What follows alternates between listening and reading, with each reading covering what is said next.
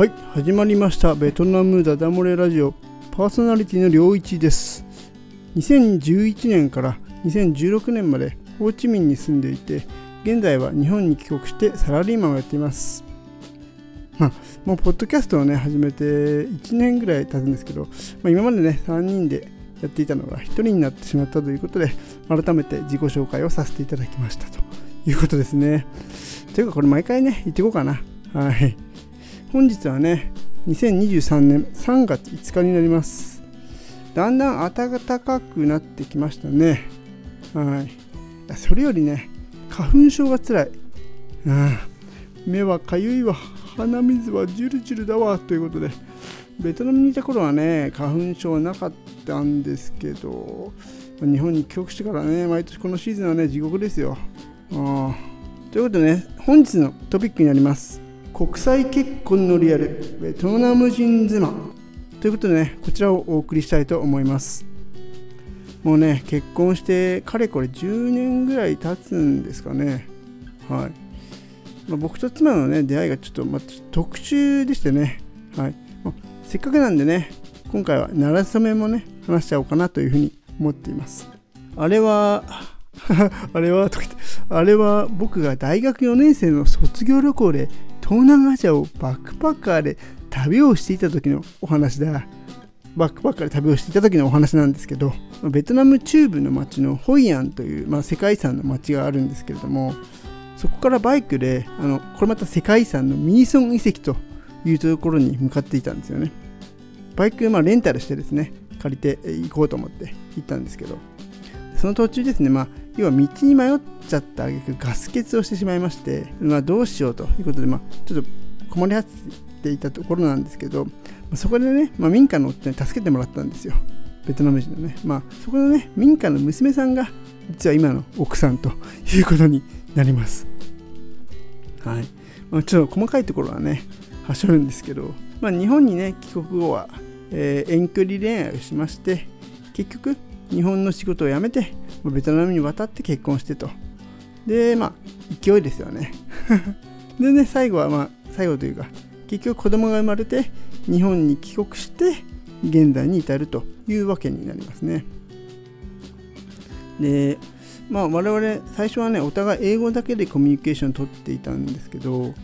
ね、遠距離恋愛中はまあ毎晩スカイプで話してましたね。毎晩。当時はだから LINE とかないっていうか全然一般的じゃなくて、まあ、パソコンでスカイプで話してましたね。なんか時代を感じるなというとこなんですけど。うん。これがね結構英語力の向上に役立ったなという気はしてますね。やっぱ外国語を身につけるには外国人のパートナーを見つけるのがね、一番の近道っていうのは間違いないというふうに思ってますね。ベトナムに飛べ、えー、飛べなくていや、渡越してからは、まあ、僕がね、ベトナム語の勉強をね、結構学校、語学学校でね、結構本気で勉強したんで、まあ、それからちょくちょくベトナム語もね、混じってきたかなというふうに思ってますね。でその後、日本に戻ってきてからは、まあ、妻が結構ね、日本語を使うようになって、えー、今はね、ほんと英語と日本語がごっちゃ混ぜてこう、独自の言語みたいな感じで、えー、コミュニケーションをとっている状況ですかね。あベトナム語はね、あんま喋らないかな、2人では。うん。ちなみに娘が2人いるんですけど、2人とも全くと言っていいほどベトナム語を話せないと。まあ、これじゃ結構不思議に思うかもしれないんですけれども、話せないですね。妻が言ってることは多分なんとなく、ね、まあ、ベトナム語で結構こう話しかけるんですけど、なんとなく理解している感じはあるんですけど、なんか、話すのは日本語だけですね。えー、とまあね、うちはこんな感じなんですけど、今回はね、国際結婚をして大変なこと3選と良かったこと2選というのをまご紹介したいと思います。まあ、良かったことの方が少ないんですけど、これにはちゃんと理由があるんですよ。後で話します。でね、じゃあまあ大変大変なこと3つご紹介していきたいと思います。1つ目、言葉の壁。これはね、まあ皆さん容易に想像がつくかなと思います。まあ、お互いにね、まあ、うちのケースなんですけど、まあ、お互いにね、母語じゃない言葉でこうコミュニケーションを取らなければ、ならないということで、結構言いたいことが伝わらなかったりすることってのはあるんですよね。うんまあ、そんなんで大丈夫かってちょっとまあ思う人もいると思うんですけど意外とねなんとかなると なってるんですよね。うん逆に細かすぎるニュアンスを吹っ飛ばしてコミュニケーションするのが当たり前になるっていう感覚なのかな。うん。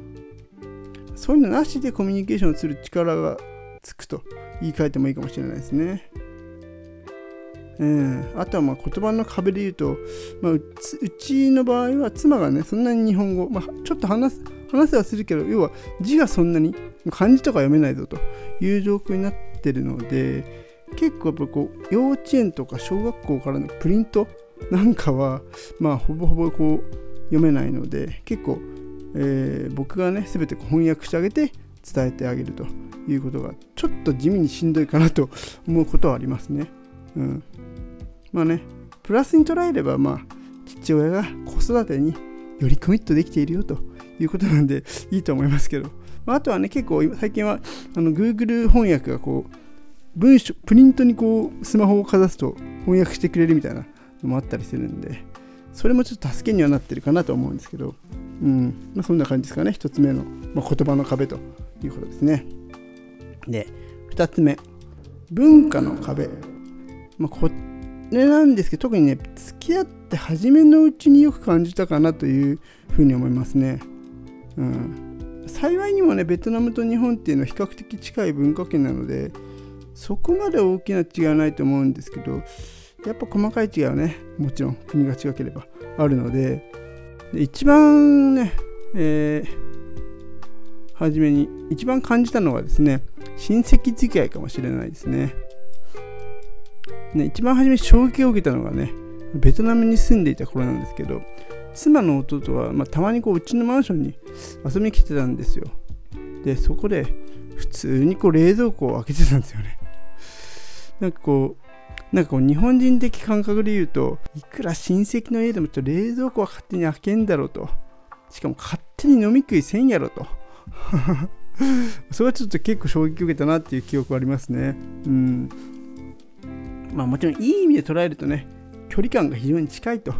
いうことではあると思うんですけど、ね、まあそのあんまり親戚だからとかいうよりも本当に家族みたいな感じなのかなとは思うんですけどね。まあこれってね本当に逆に考えると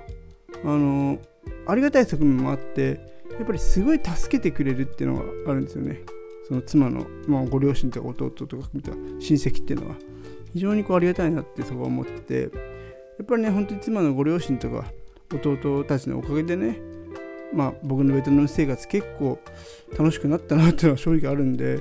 そこはねなんかこう表裏一体の部分あるのかなっていうのは思ってますね。はい。続いて3番目。実家が遠い。まあこれはそのまんまですね。うん。まあ特にうちの妻の実家はベトナム中部の田舎の方の町なのでいくらけでも結構お金と時間がかかってしまうので、まあ、気軽に行ける感じではないというところになっちゃいますね。はい、コロナ禍なんてね特に全く行けませんでしたし、まあ、奥さんがこう気軽に実家に帰れないというのは結構奥さんにとってはま大変なことなんじゃないかなって思っちゃいますね。まよくね日本だとこう奥さんがなんか喧嘩したりしたら私実家に帰らせていただきます。とかありますけどそんなことはうちではできないので、まあ、喧嘩するともうベトナム帰れとか言ったりもするんですけど まあここはちょっとカットしようかな。はい。でまあこう3選ねえー、行ってきました。続いてね良、えー、かったこと、えー、言っていきたいと思います。良かったことの1つ目。語学が上達する。これですね、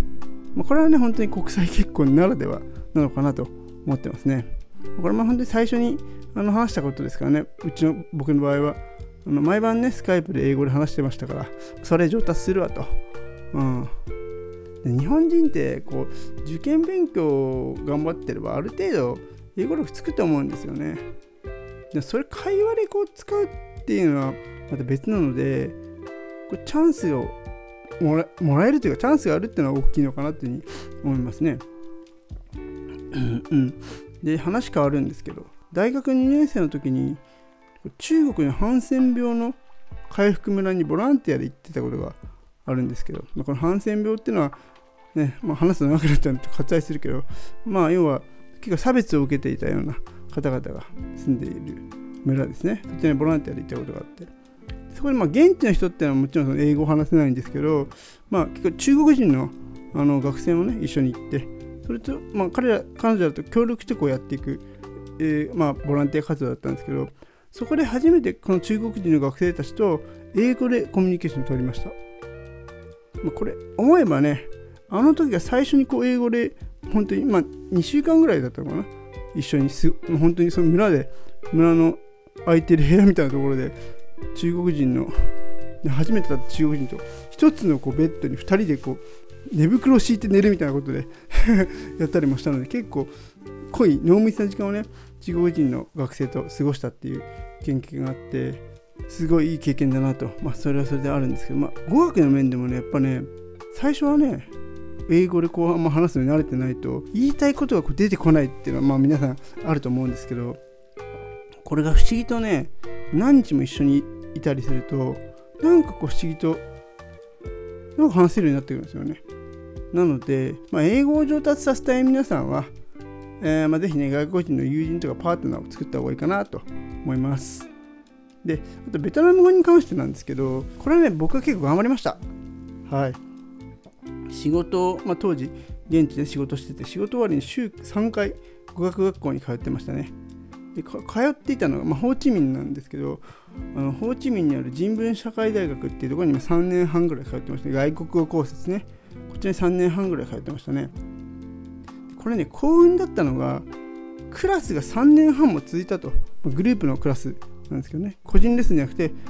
あの何人かでやるクラス。これ3年半も続いたと。いうことが一番幸運だったかなと思いますね。これクラスって意外と続かなくって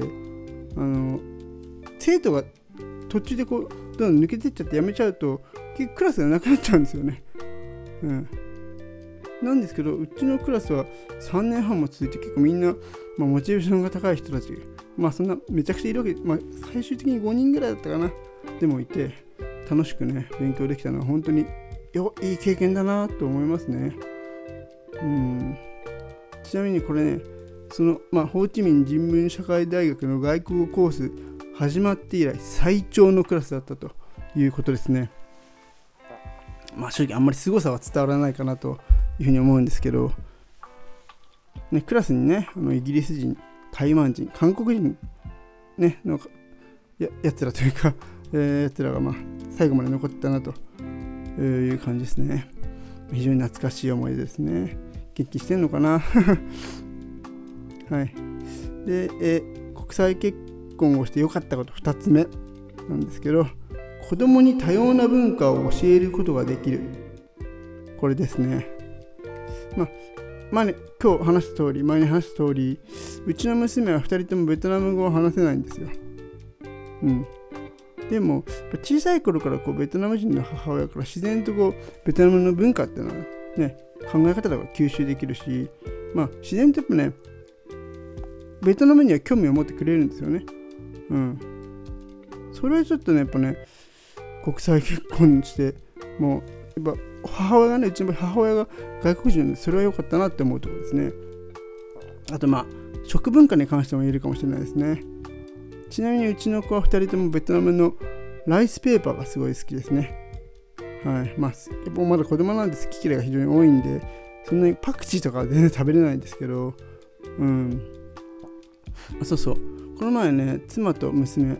がね、3週間ぐらいベトナムに帰国していたんですけど、まあね、やっぱり娘ね、すごい楽しかったよっていうふうに言ってくれてますね。田舎でね、こう豚を飼ったりしてて、本当になかなか日本で体験できないことなんか体験できたの良かったかなっていうふうに思ってますね。はい。とまあね今回はねあえていいことを2つにしてお伝えしてきたんですけれども最初に話した通りこれには理由があります。僕はね国際結婚だからといってそんなに特別なものではないなっていうふうに思っていますね。で今回エピソードを話すにあたって、まあ、自分なりにねどんな大変なことがあるのかなとかどんないいことがあるのかなっていうのを整理してみたんですけど、まあ、普段の生活でこういうこと意識しないですからね、まあ、たまたま好きになった人が外国人だったというだけかなと。まあタイミングでね出会ったのかなっていう感じですかね。うんまあ、僕の場合なんかね妻と出会ったタイミングがたまたまフリーだったんで、まあ、妻と出会わなければ普通に日本人と結婚していたんじゃないかなと思いますね。うんまあ、なので国際結婚したいと思っていたわけではないのでそんなにこうなんとかメリットを求めてという感じではもちろんなかったんであまり思いつかないのかもしれないっていうのもありますね。というか大変なことを楽しめるぐらいじゃないと国際結婚には向いてないのかなとも思いますね。まあ、ベトナム恋のね大変さで言うとまあダダ漏れラジオこのベトナムダダ漏れラジオのエピソードでお話ししたんですけど結婚の手続き自体がこうめちゃくちゃ大変だったというのがあってそういう、まあ、ベトナムのね独特のはあるんですけどそれもね結局今となっていい思い出なんだよね はいまあそんな感じで。今回はね国際結婚のリアルということでお話してきました、まあ、特にねベトナム人と結婚したことに焦点を当てずにもっとこうジェネラルな意味での国際結婚というくくりでお話しました。うん。まあ、なんかねこう YouTube 見てるとさベトナム人と結婚したことを売りにしてる YouTuber とかたくさんいますけどまあ浮かれてるの正直最初だけなんじゃないかなと思っちゃうんですよね。うんた子供が生まれてみてさ奥さんと意見がこうぶつかったりしたりさしたらそれどころじゃないっすよ Twitter でも同じなんじゃないかなまあ、国際結婚カップルとかアピールするのがよくわかんないっていうのが 正直なところなんですよね。正直ね、みんな人の幸せに興味ないから、やっぱり不幸の方がね、注目集めると思うんだよね。まあ、非常にこうひねくれたすいません、毒を吐いちゃったんですけど、まあまあ、まあ、いろいろありますよ、そりゃ。はい。はい。で、話戻すと、まあ、結論ね、国際結婚はあんまりおすすめでき、もう、そういうわけで全然冗談であので婚活してる人にはねちょっとね逆に国際結婚に目を向けてほしいかもしれないですね視野が広がるのは間違いないですしね、日本語が話せる方がパートナーであれば、まあ、言葉の壁もそんなにないでしょうから、ね、ぜひね、選択肢の一つに入れるのはありなんじゃないかなって思いますよ。結局ね、結婚は勢いです。はい。ということでね、はい、今回のエピソードはこんな感じです。ね、えー、番組のね、ご意見、ご感想なんかは、Twitter か、まあ、メールで、えー、ぜひお待ちしています。あの概要欄を見ていただけると載ってるので、そこからお願いします。で、ポッドキャストの登録なんかもちょっと押していただけると、エピソードがこう出てきたときに、お、新着だってことわかるので、いいのかなと思ってるんで、ぜひ登録もお願いします。これ YouTube で、えー、やってるときは、チャンネル登録もよろしく ということで、今回はこの辺で、まったね